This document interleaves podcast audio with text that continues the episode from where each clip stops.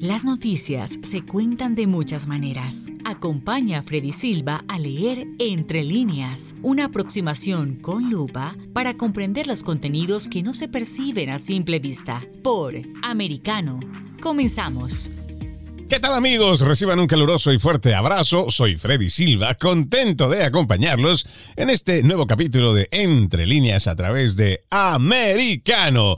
Hoy estaremos revisando nuevos detalles sobre la redada que hicieron agentes federales el 8 de agosto pasado de este 2022 en la residencia del expresidente Donald Trump en Mar-a-Lago, aquí en Florida, y también las repercusiones al respecto.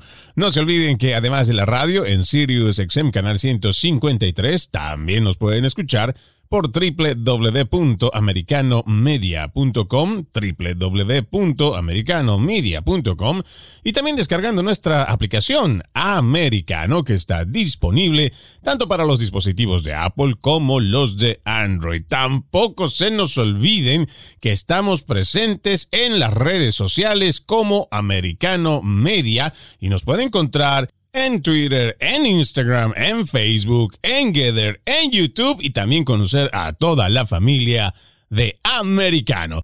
Como ya lo dijimos, vamos a estar hablando sobre la redada que realizaron agentes federales en la residencia de Donald Trump y cosas relacionadas, por supuesto, con este caso que todavía sigue bastante vigente. Y este es un artículo el que vamos a comenzar a leer entre líneas, que lo extraje desde braidbar.com, escrito por Charlie Spearing el 24 de agosto de este año.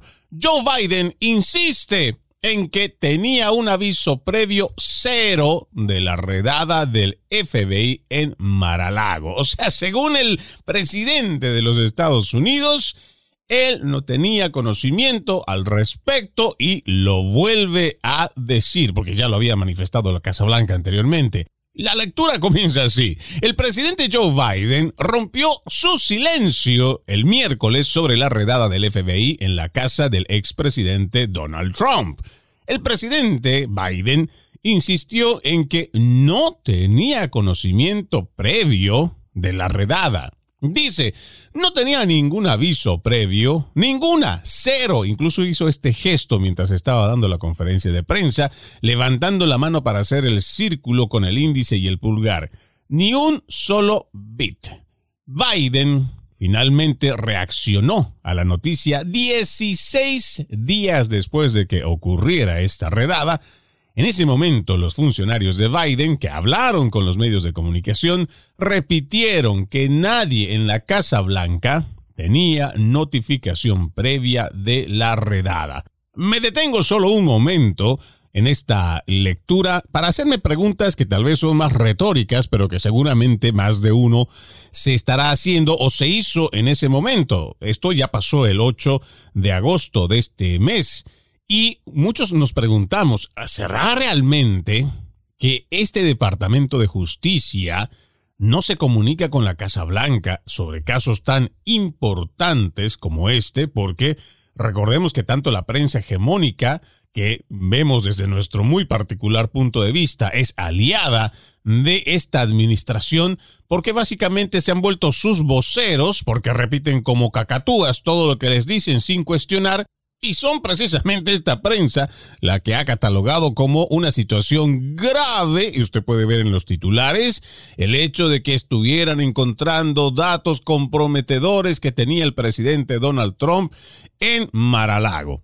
Pero la pregunta, vuelvo otra vez en lo mismo, ¿será que este Departamento de Justicia no se comunica con el presidente? Pues a mí me quedan muchas dudas, pero muchos también nos han preguntado a través de las redes sociales. Hoy también he escuchado a través de otros programas donde decían, pero ¿cómo es eso de que el Departamento de Justicia le tiene que rendir cuentas a el Poder Ejecutivo? Pues así es como funciona aquí en los Estados Unidos. Y si usted no lo sabía, se lo voy a leer. El fiscal general o procurador general de los Estados Unidos es la persona que tiene encomendado regentar el Departamento de Justicia y los asuntos legales, jurídicos o jurisprudenciales del gobierno federal. Es el funcionario jefe del gobierno estadounidense en labores relativas a la aplicación de la ley. Se le considera el principal abogado en el gobierno federal estadounidense el fiscal general es nominado al puesto por el presidente de los Estados Unidos y ratificado por el Senado. El fiscal general forma parte del gabinete de ministros designados por el presidente y es el único miembro de esta al que no se le trata de secretario. Hoy tenemos un fiscal general que es Merrick Garland y que ha sido designado por el presidente Joe Biden. Y usted me va a decir, hoy en este siglo XXI, que no existe esta comunicación para un caso que ha sido bastante sonado, un caso además que ha sido bastante mediático, no solamente por la forma, sino por el modo el cual se llevó adelante esta redada en la casa de un expresidente, situación que no se había dado anteriormente. Por lo mismo, una situación la cual se ha denunciado y se ha hecho notar que esta agencia federal y que sus agentes federales están actuando de una forma política. ¿Por qué? Porque si nosotros nos vamos remontando a casos que podríamos encontrar que son de muchísimo, muchísimo más cuidado en cuanto al tener documentación que realmente es clasificada, deberíamos referirnos a incluso funcionarios que no fueron presidentes como Hillary Clinton que no solamente retuvo información, se llevó un servidor y hubo destrucción además de evidencia. ¿Dónde está ese departamento de justicia que no está actuando de la misma forma en ese caso? Vayamos a otro más reciente. Tenemos la computadora portátil de Hunter Biden, que deliberadamente los agentes del FBI, pues decidieron hacer como la vista gorda.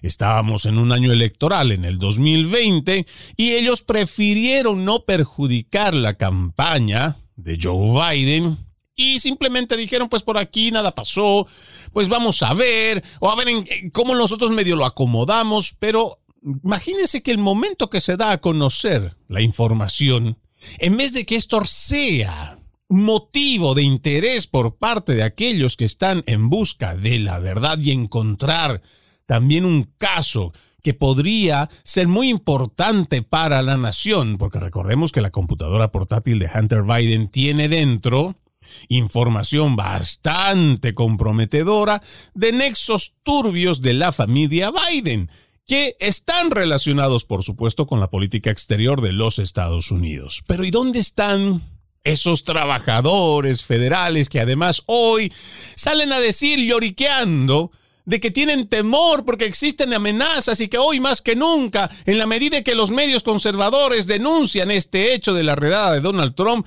están perdiendo credibilidad. No es que están perdiendo gracias a nosotros la credibilidad, señores agentes federales. Son ustedes los que por cuenta propia están llevando adelante acciones que más parecen políticas que realmente lo que significa y se apega a su trabajo.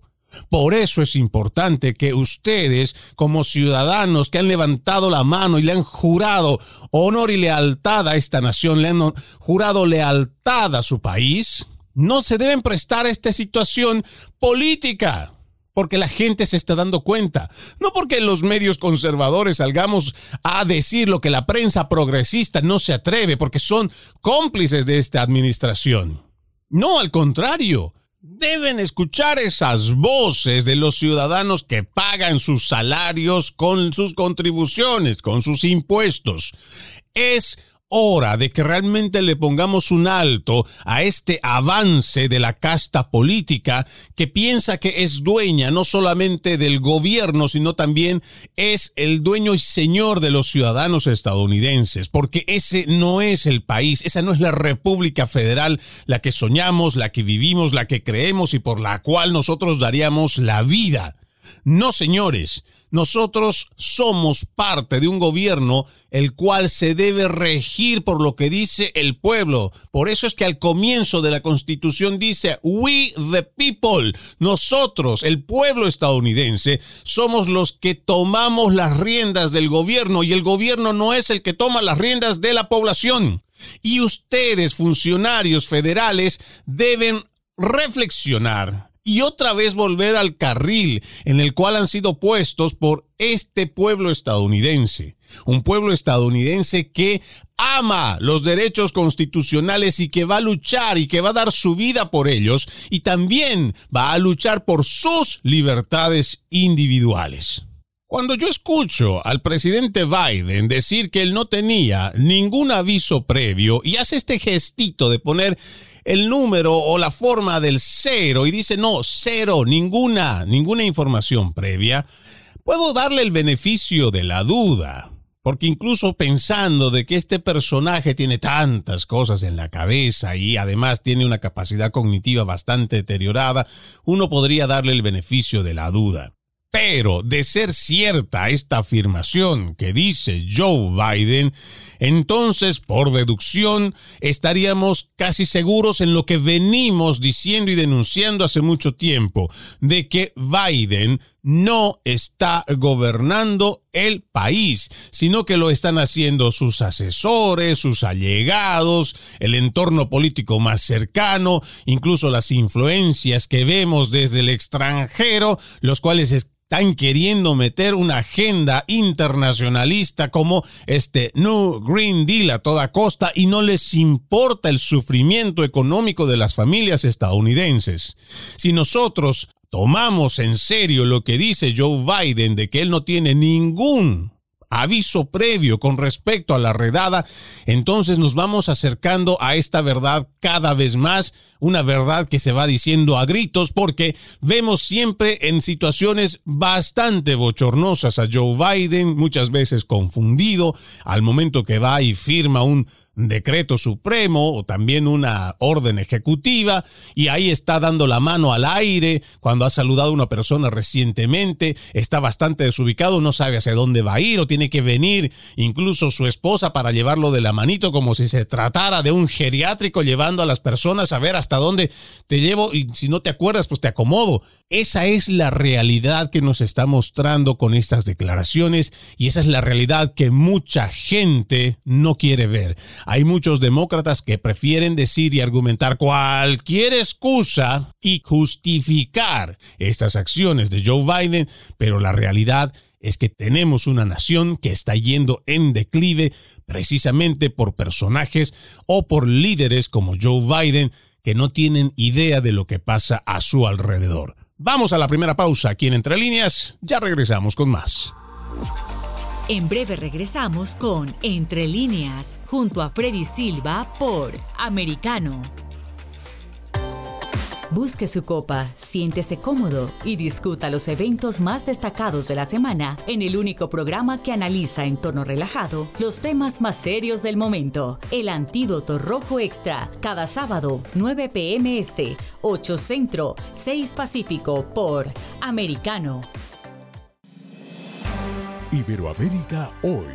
Un análisis de los acontecimientos políticos y sociales y su impacto en nuestra región. Entrevistas con los protagonistas de los temas relevantes, puntos de vista distintos, para que saques tus propias conclusiones. De lunes a viernes en vivo, 12 pm este, 11 centro, 9 pacífico por Americano. Ideas, argumentos, posturas y visiones, sin desperdicios. Escucha, concuerda o difiere con los postulados de José Aristimuño y Jimmy Nieves, quienes debaten con vehemencia de lunes a viernes a las 9 pm este, 8 centro, 6 pacífico por Americano. La Hora de la Verdad está disponible para ti cuando quieras. Accede a toda nuestra programación a través de nuestra aplicación móvil americano. Descárgala desde Apple Store o Google Play y mantente informado con nosotros.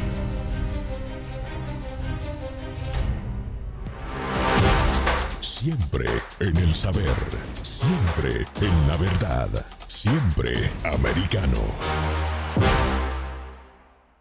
Hello, I'm Mike Lindell, and due to your incredible support, the original My Slippers are almost completely sold out. As a special thank you, I am launching my brand new all season slippers, slides, and sandals for as low as $29.98.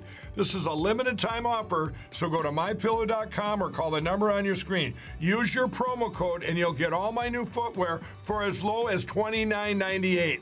My all season slippers are made with my exclusive four layer design that you won't find in any other slipper. They're finished with a breathable fabric so you can wear them all year round. And my new slides and sandals are made with patented impact gel, making them ultra comfortable and extremely durable. I guarantee they'll be the most comfortable footwear you'll ever own. So go to mypillow.com or call the number on your screen now to get your very own all season slippers, slides, and sandals for as low as $29.98 with your promo code. This is an introductory offer and it won't last long, so order now. Somos americano. Estamos de vuelta con Entre líneas, junto a Freddy Silva por Americano. Gracias por continuar con Entre líneas. No se olviden que además de la radio en Sirius XM Canal 153, también nos pueden escuchar por www.americanomedia.com y descargando nuestra aplicación Americano disponible para los dispositivos de Apple y también de Android.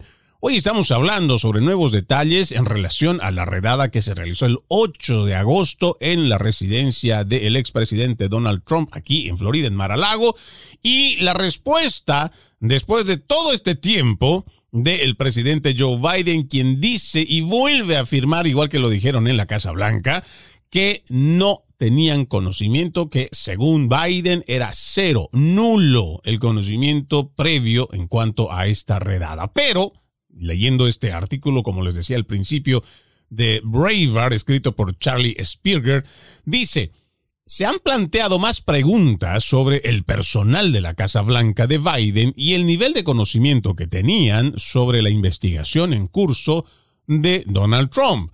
Correspondencia descubierta recientemente con los abogados de Trump y miembros del equipo legal de Biden muestra que el entonces asesor adjunto de la Casa Blanca, de Biden, Jonathan Su, renunció al reclamo de privilegio ejecutivo de Trump en torno a los documentos en posesión del presidente.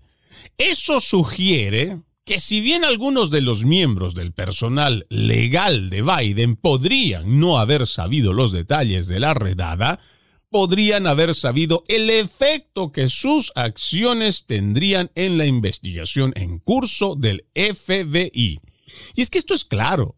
No necesariamente la gente que trabaja en el entorno o el mismo Joe Biden pueden no haber tenido todos los detalles, pero el hecho de que iban a realizar esta redada, yo puedo estar casi seguro de que esto es y tiene conocimiento esta administración.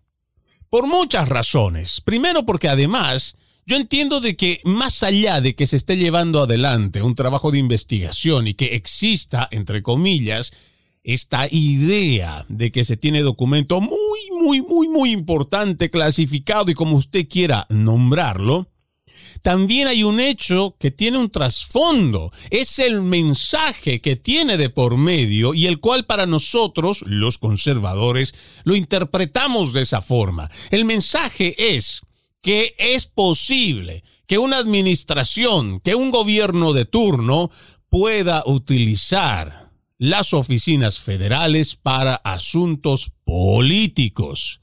Y otra vez, Mucha gente se puede cansar al escucharlo, pero existen casos que el FBI, lo mismo que el Departamento de Justicia, no han tratado de la misma forma en hechos que se han denunciado, como por ejemplo las amenazas de muerte a los magistrados de la Corte Suprema de Justicia. Cómo ha llegado gente hasta las residencias, incluso con la posibilidad de que se pueda atentar contra la integridad de los magistrados.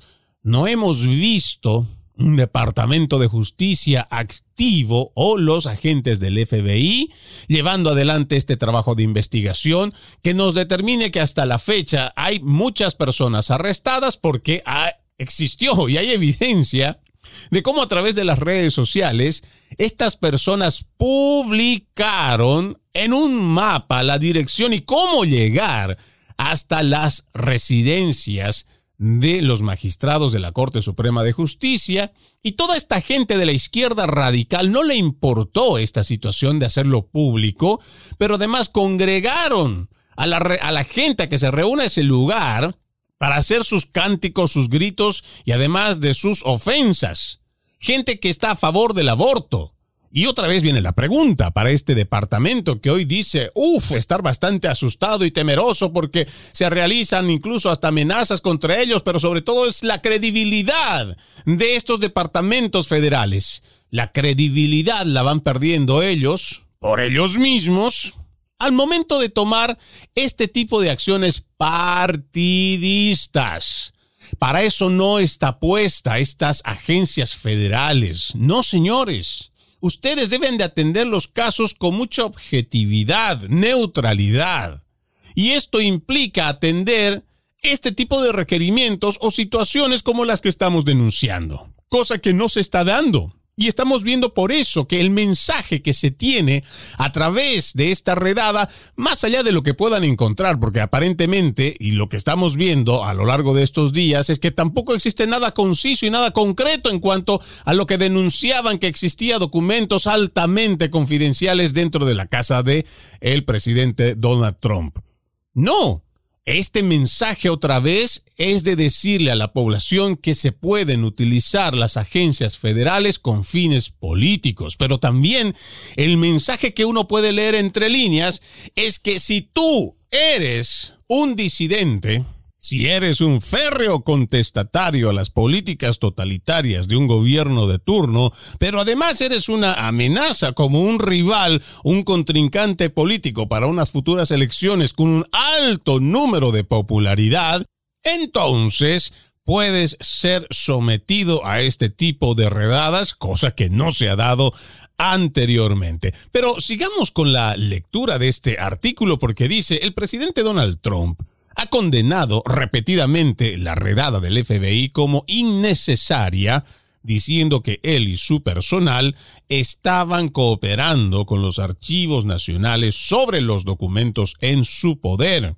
El gobierno podría haber tenido lo que quisiera si lo tuviéramos, es lo que dijo Donald Trump a través de sus redes sociales, pero también en otras conversaciones se había dado a conocer que Incluso los agentes federales le habían recomendado que tuviera una caja fuerte y precisamente dejara ahí cierta documentación. Misma caja fuerte que después durante la redada también fue abierta. Entonces, aquí cuando los demócratas salen a decir Nadie está por encima de la ley. Es un trabajo de investigación que tienen que realizar y que esto era lo que se tenía que hacer.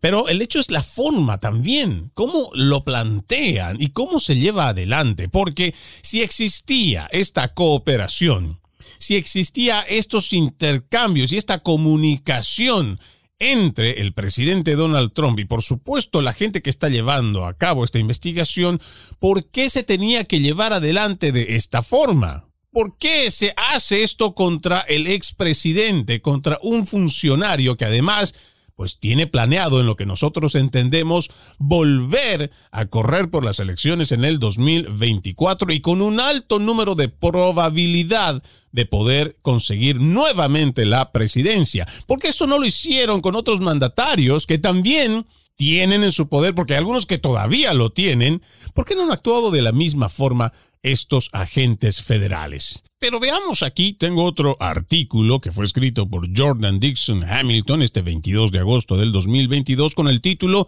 Documentos muestran la participación de la Casa Blanca de Joe Biden en la investigación criminal de Donald Trump.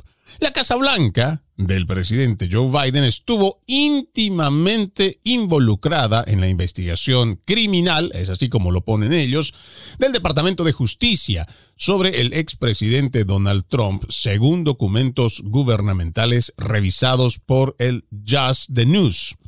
Varias correspondencias entre los abogados de Trump y miembros de la administración de Biden revelaron que el gobierno federal parecía dispuesto a renunciar a los reclamos de privilegio ejecutivo de Trump sobre los documentos que mantuvo en Maralago hasta principios de este año. Como lo informó Just the News, los memorandos muestran que el entonces abogado adjunto de la Casa Blanca, Jonathan Su, participó, ya lo habíamos dicho anteriormente, participó en conversaciones con el FBI, el Departamento de Justicia y los archivos nacionales desde abril poco después de que 15 cajas de materiales clasificados y de otro tipo fueran devueltas voluntariamente a la Agencia Histórica Federal desde la casa de Donald Trump en Florida. Continuando con más de este artículo, dice, en mayo, Jonathan Su transmitió a los archivos que el presidente Joe Biden no se opondría a renunciar a los reclamos de privilegio ejecutivo de su predecesor. Aquí nomás quedándome en la coma.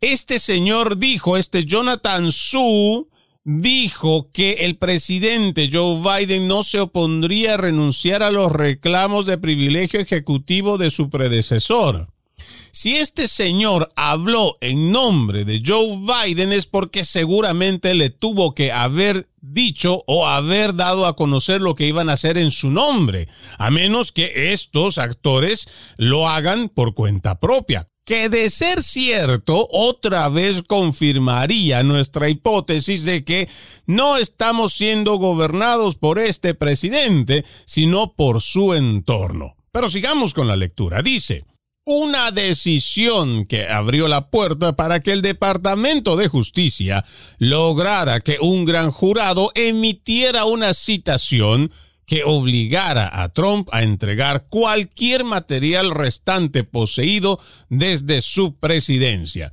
Una carta del 10 de mayo de la archivista nacional interina Debra Wall al equipo legal de Trump confirmó la participación de la Casa Blanca en la investigación del Departamento de Justicia contra Trump. Para que usted se vaya dando cuenta el nivel de participación, pero peor aún, el nivel de pinochos, de mentirosos que tenemos en esta administración que salen una y otra vez a decir ¡Ey! Cero conocimiento previo o desde la Casa Blanca llegar a decir que no sabían nada al respecto. Vamos a una nueva pausa, amigos de Entre Líneas. Ya regresamos con más. En breve regresamos con Entre Líneas, junto a Freddy Silva por Americano.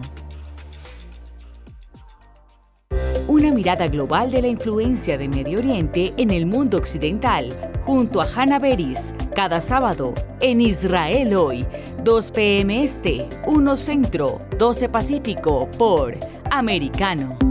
Los avances científicos y tecnológicos relevantes, Internet, redes sociales y el mundo de los videojuegos en Tech Talk con Pablo Quiroga. Conéctate de lunes a viernes, 2 p.m. Este, 1 Centro, 11 Pacífico, en vivo por Americano.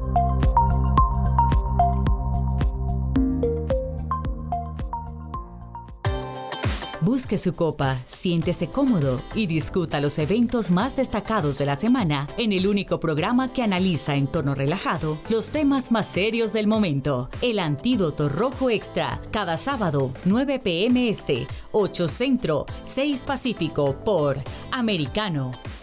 Isabel Cuervo y su equipo indagan y rastrean los hechos para ofrecer una mirada profunda a las noticias, sus causas y consecuencias. Periodismo de investigación. Cada sábado, 7 p.m. Este, 6 Centro, 4 Pacífico, por Americano. Los hechos relevantes que ocurren en Estados Unidos, analizados con la característica frontalidad de Dania Alexandrino y sus invitados. Perspectiva USA. Conéctate de lunes a viernes, 8 p.m. Este, 7 Centro, 5 Pacífico en vivo por Americano. Infórmate con Lucía Navarro de los temas importantes del día que impactan tu vida. Conoce el contexto de los hechos con el análisis de especialistas. Únete a Actualidad Noticiosa de lunes a viernes a partir de las 10 pm este 9 Centro 7 Pacífico por Americano. Vive en la verdad. Somos americano. El análisis de la actualidad política de los países del sur de Latinoamérica y sus consecuencias en el continente, junto a Marcelo López Macía, de lunes a viernes, 10 a.m. Este, 9 Centro, 7 Pacífico, por Americano. Donde están los hechos, somos Americano. Estamos de vuelta con Entre líneas, junto a Freddy Silva por americano. Seguimos con más de Entre líneas, hoy revisando nuevos datos con relación a la redada que se realizó en la residencia del expresidente Donald Trump en Maralago, Florida, y hablábamos de este artículo, el cual fue escrito por Jordan Dixon Hamilton, publicado el 22 de agosto, que habla sobre los documentos que muestran la participación de la Casa Blanca de Biden en la investigación contra el presidente Donald Trump. Y hablábamos de una carta del 10 de mayo de la archivista nacional interina Deborah Wall al equipo legal de Donald Trump que confirma la participación de la Casa Blanca en la investigación del Departamento de Justicia contra Trump. Esta carta, otra vez, pone de manifiesto la cantidad de mentiras que viene empleando esta administración y cómo descaradamente se lo viene diciendo al pueblo estadounidense. Que incluso si nosotros pusiéramos esto en el beneficio de la duda y que de ser cierto, pues nos estaríamos otra vez poniendo en la confirmación de esta hipótesis de que la administración, o más bien, Joe Biden no es quien está llevando adelante esta administración. Porque según lo que dice el mismo Joe Biden, que tenía cero conocimiento, entonces quiere decir que hay gente en la Casa Blanca que está actuando en nombre de él.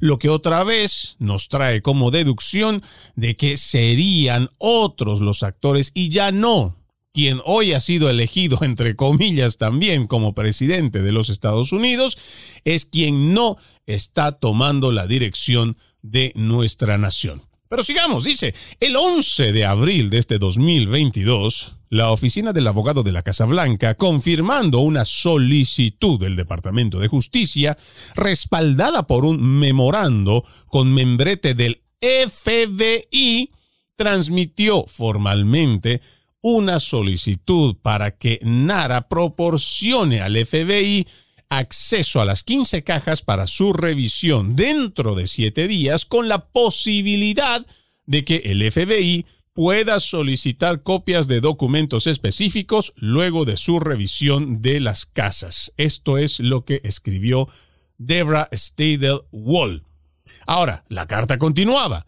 El asesor del presidente, me ha informado a la luz de las circunstancias particulares presentadas aquí, el presidente Biden se remite a mi determinación en consulta con el fiscal general adjunto de la Oficina de Asesoría Jurídica con respecto a si debo o no respaldar la propuesta del expresidente, supuesta afirmación protectora del privilegio ejecutivo. Por lo tanto, he decidido no honrar el reclamo de privilegio protector del expresidente.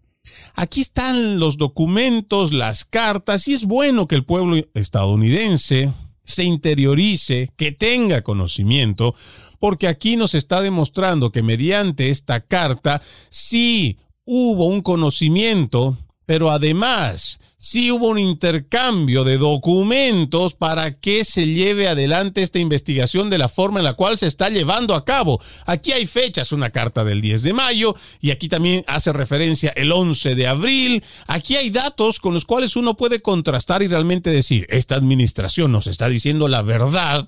Este presidente nos está diciendo la verdad cuando sale a decir que tenía conocimiento cero, un conocimiento previo con respecto a este caso en cuanto a la redada, por ejemplo? Son mentiras. Según estos datos, nosotros podemos decir o deducir que sí están al tanto, o que quieren encubrir tal vez al presidente, pues quién sabe.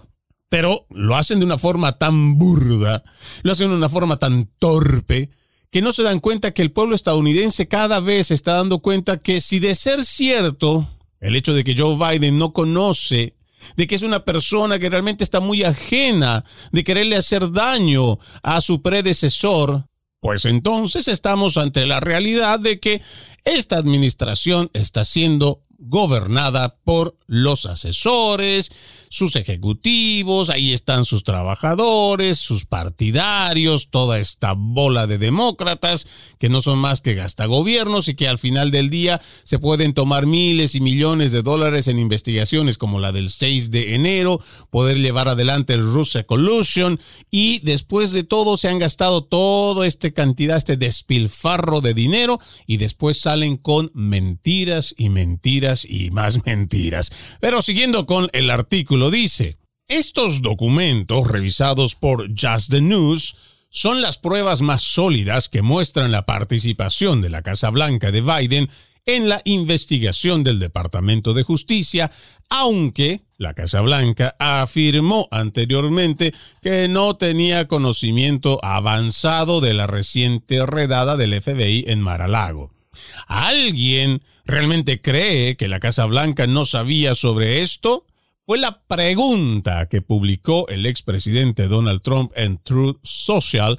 Cacería de brujas es como lo sentenció. ¿Y cómo no poder calificar como cacería de brujas? Y nosotros quienes estamos escapando de países tercermundistas repúblicas bananeras donde vemos cómo el accionar del poder ejecutivo va encima del poder legislativo. Por supuesto, tiene a sus socios comprados en el poder legislativo, pero el ejecutivo y el judicial prácticamente actúan de la misma forma, porque una vez que el poder ejecutivo corrompe el poder judicial, no existe la forma de cómo tú puedas procesar y llevar a la cárcel a estos delincuentes, a estos corruptos.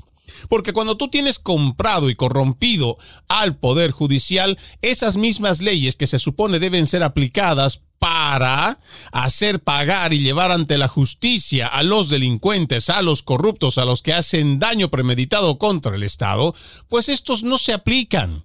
Y este es uno de los graves problemas que tenemos en Latinoamérica. Más allá de la delincuencia, más allá de la falta de oportunidades, más allá de la falta de acceso a salud gratuita o por lo menos asequible, más allá de todos estos problemas a los cuales aqueja nuestra Latinoamérica, está este grave problema de la inseguridad judicial. Y esto está en todos los niveles. Y esta es una clara muestra de cómo estas naciones una y otra vez vamos viendo que van entrando en este círculo vicioso de corrupción, toma de poder, después abuso del poder, estacionamiento eterno, porque tenemos gobiernos que no les gusta salir, y la única forma de que puedan lograrlo es a través de la justicia. ¿Cómo decimos de la justicia? Porque el Poder Judicial es el que debería estar actuando para castigar a estos corruptos y no dejarlos volver a tener algún tipo de participación en la vida política.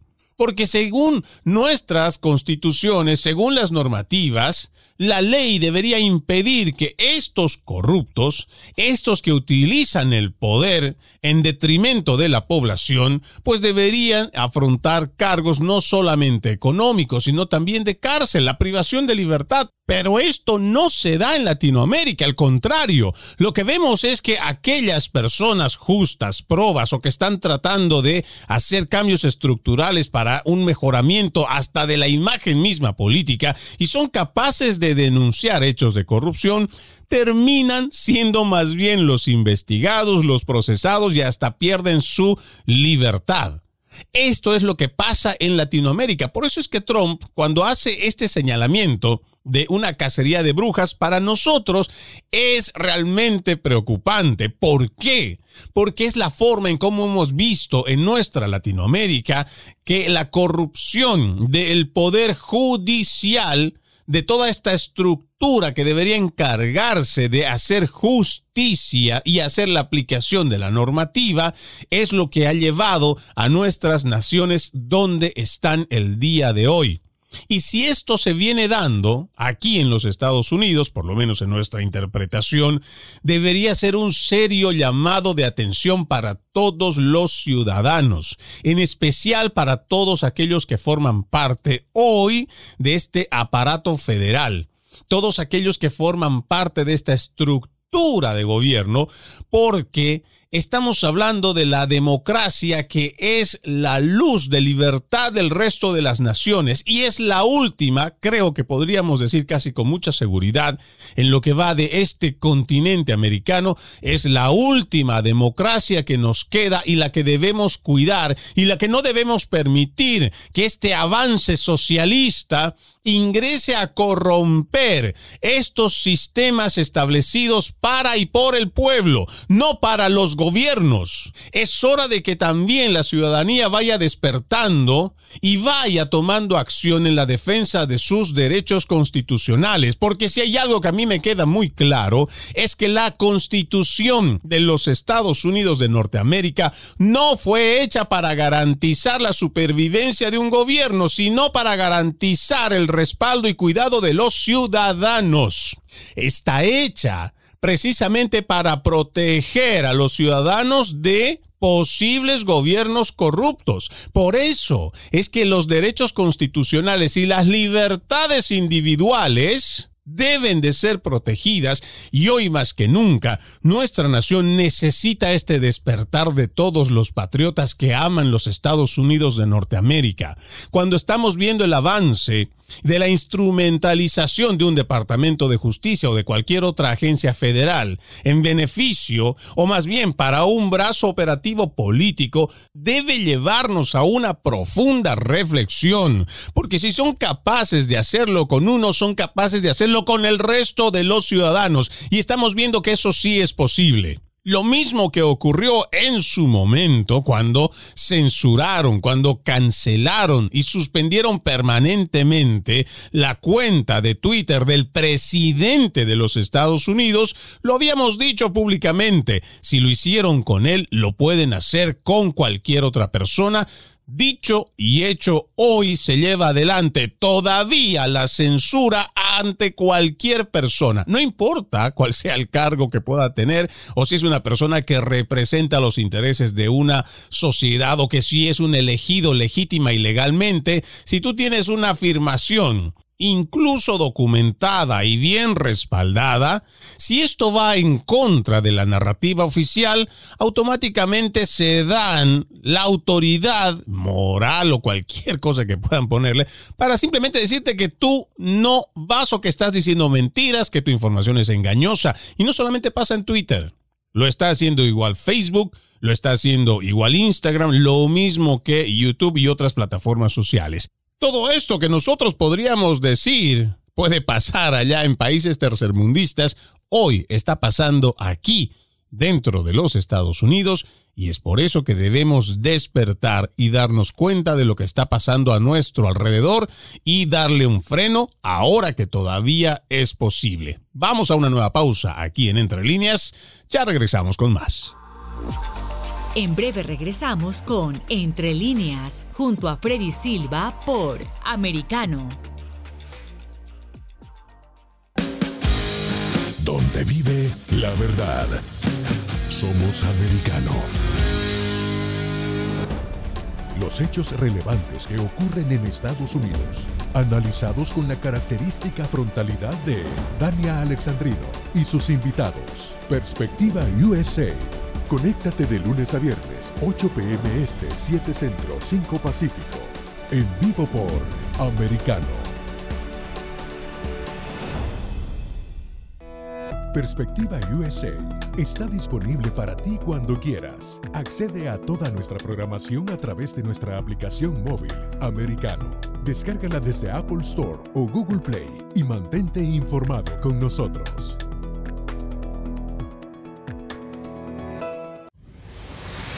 Diego López y Dianelis Guerra comentan y analizan el acontecer deportivo, torneos, campeonatos y la actuación de tus atletas favoritos en Deportes Americano.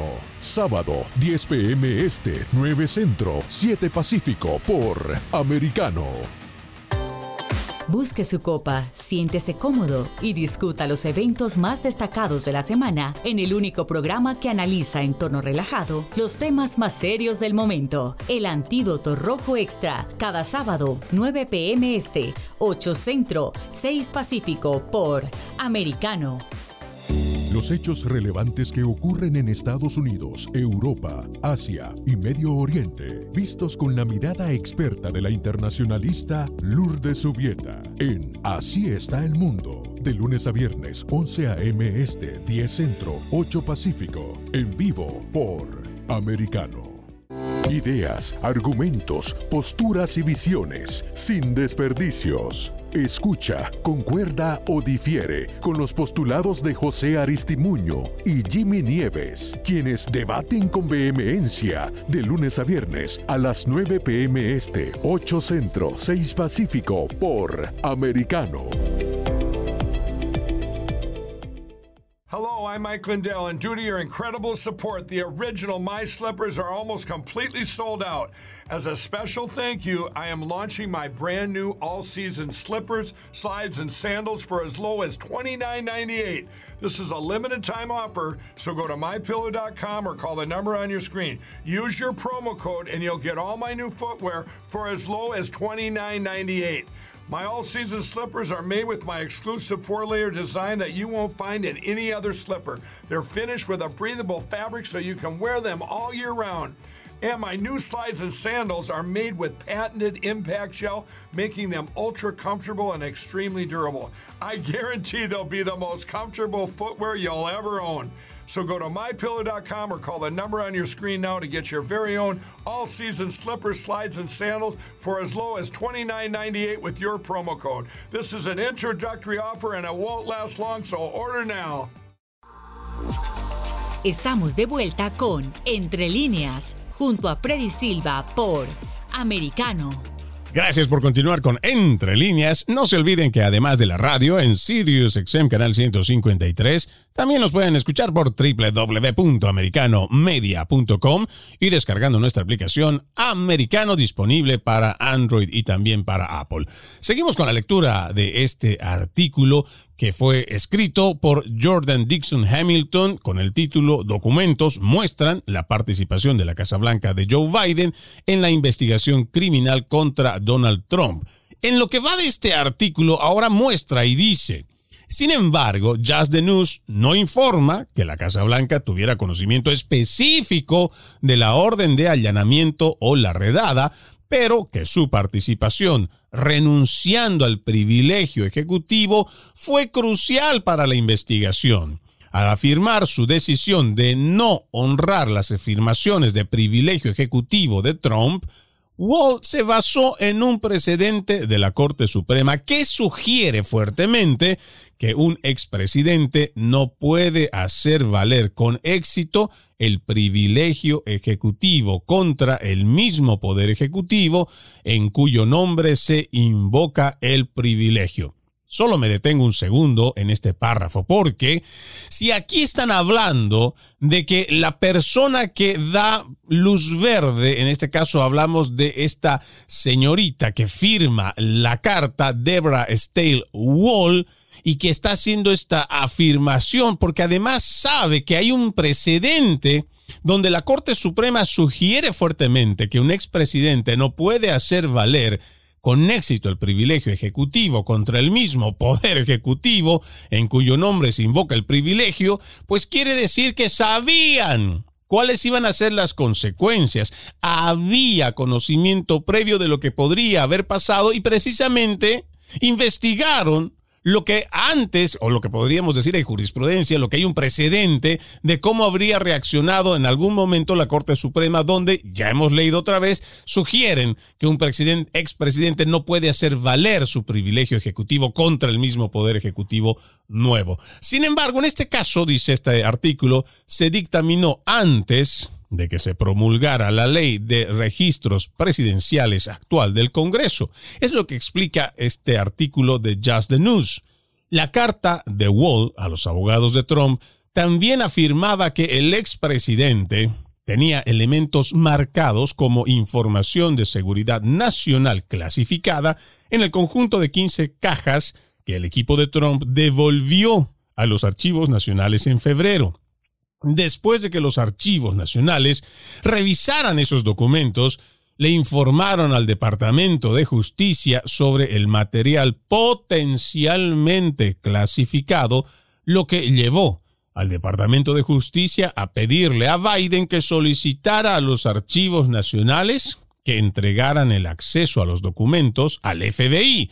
Es lo que sigue explicando aquí Deborah Wall.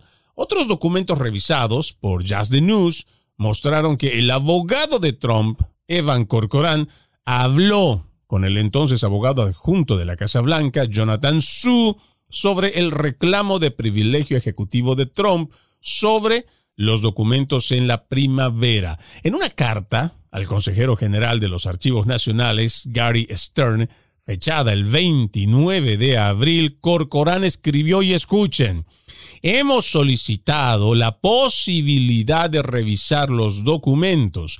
Esa revisión es necesaria para determinar si algún documento específico está sujeto a privilegio. Le solicitamos respetuosamente que restrinja el acceso a los documentos hasta que hayamos tenido la oportunidad de revisar los documentos y consultar con el presidente Donald Trump para que él personalmente pueda tomar cualquier decisión para hacer valer un reclamo de privilegio constitucional.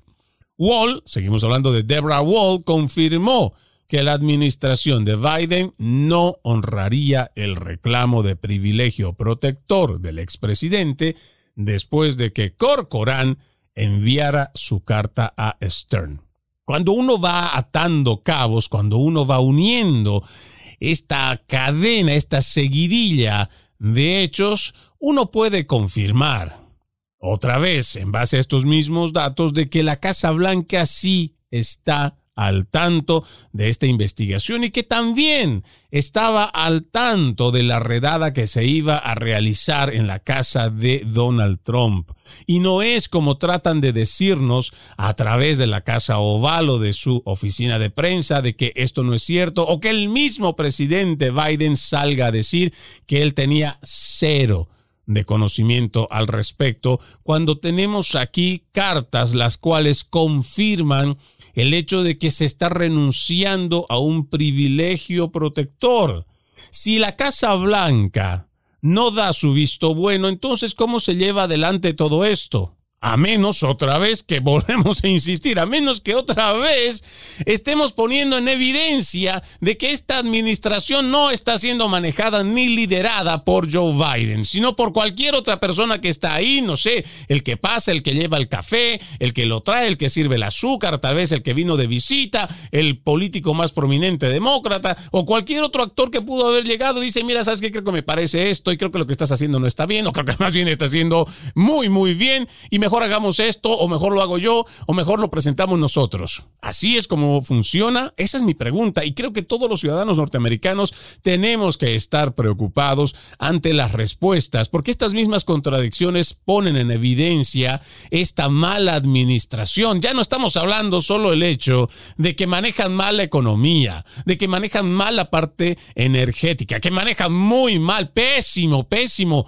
el tema de la frontera y la crisis que se vive allí. Manejan muy mal este regalo descontrolado de dinero a Ucrania y otras naciones. Millones y miles de millones de dólares constantemente se van dando y dando cuando estamos en una recesión, una recesión que además ha sido modificada en su definición porque no se ajusta a lo que quiere decir esta administración. Todo esto debe llevarnos a la reflexión a todos los ciudadanos para ver si esta es realmente la nación que nosotros queremos. Y aquellos inmigrantes que hemos venido desde afuera, precisamente escapando de todo este tipo de esquemas de corrupción, de este tipo de politiquería, preguntarnos realmente si esta es la nación que nosotros queremos. Si no te gusta lo que está pasando hoy, vota.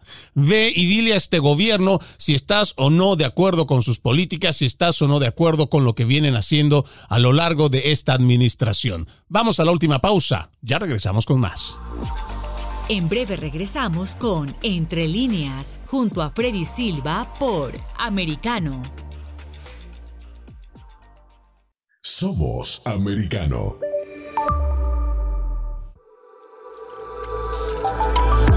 Vive en la verdad. Somos Americano.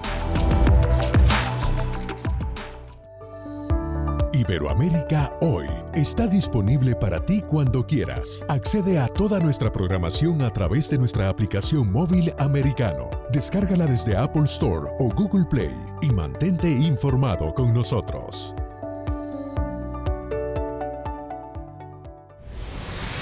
Diego López y Dianelis Guerra comentan y analizan el acontecer deportivo, torneos, campeonatos y la actuación de tus atletas favoritos en Deportes Americano. Sábado, 10 pm este, 9 centro, 7 pacífico por Americano.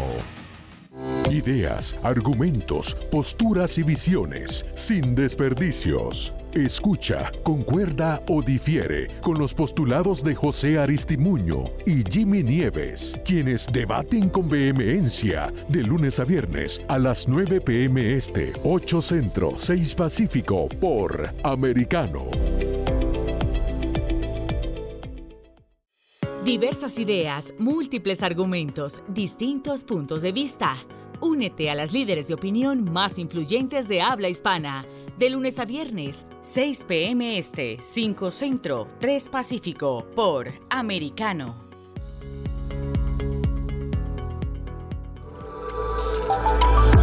Vive en la verdad. Somos Americano. Infórmate con Lucía Navarro de los temas importantes del día que impactan tu vida. Conoce el contexto de los hechos con el análisis de especialistas. Únete a Actualidad Noticiosa de lunes a viernes a partir de las 10 pm este 9 Centro 7 Pacífico por Americano.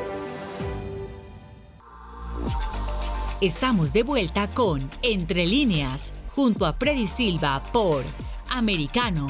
Continuamos con más de Entre líneas. Ya en esta última parte quiero revisar con ustedes cuál fue la reacción de líderes políticos. En este caso vamos a hablar qué es lo que dijo con respecto a esta redada del FBI en Mar-a-Lago, qué es lo que dijo el gobernador de la Florida, Ron DeSantis. Él dijo, y citamos, el martes 23 de agosto, entonces el FBI ahora tiene un historial de armar su poder para perseguir a las personas que no le agradan. Y no solo lo han hecho en una variedad de contextos.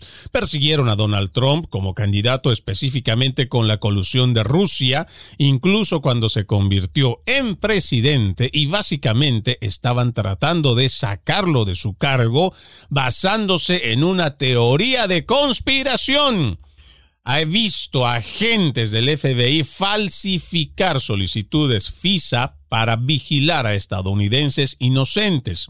Estamos viendo lo que está pasando con este engaño del secuestro en Michigan, que es un desastre total para la oficina. Mire lo que sucedió con los agentes del FBI que vigilan a los padres que van a las reuniones de la junta escolar. ¿Quién hubiera pensado eso? preguntó De Santis y continuó. Yo creo que cuando los republicanos miran eso y están molestos por eso, es en el contexto de toda esa conducta en la que básicamente estas agencias se han convertido en el brazo ejecutor de una facción particular de nuestro país contra todos los demás. Y por eso creo que a la gente le preocupa no he leído la moción en términos de lo que estaba pasando, pero claramente Las agencias federales en los últimos 5 o 10 años han sido armas contra personas que no le agradan al gobierno. Eso es solo un hecho, es lo que concluyó el gobernador de la Florida, Ron DeSantis. Y más allá de la figura política de la cual estamos hablando y la cual ha sido afectada en esta redada, es importante la reflexión de todos los ciudadanos estadounidenses que amamos y queremos esta nación, si esto es realmente lo que queremos para nuestro país. Si no es lo que quieres para los Estados Unidos de Norteamérica y has decidido que esta va a ser tu nueva nación, es momento de protegerla, es momento de tomar acción, es momento de despertar y la forma también de hacerlo no solo es esta reflexión, sino también ir a las elecciones y compartir tu molestia con las personas que te rodean para que seamos más las voces, que seamos capaces de decirle a este gobierno que su administración va por mal camino y que debemos rectificar lo que está pasando. Soy Freddy Silva, contento de haberlos acompañado en este capítulo de Entre Líneas. Los invito a que continúen con la programación de Americano. Ya viene Dani Alexandrino con Perspectiva USA. Permiso. Entre líneas, un programa en el que leemos un poco más de lo que está expresamente escrito o dicho. Conéctate con nosotros de lunes a viernes a las 7 p.m. Este, 6 Centro, 4 Pacífico, en vivo por Americano.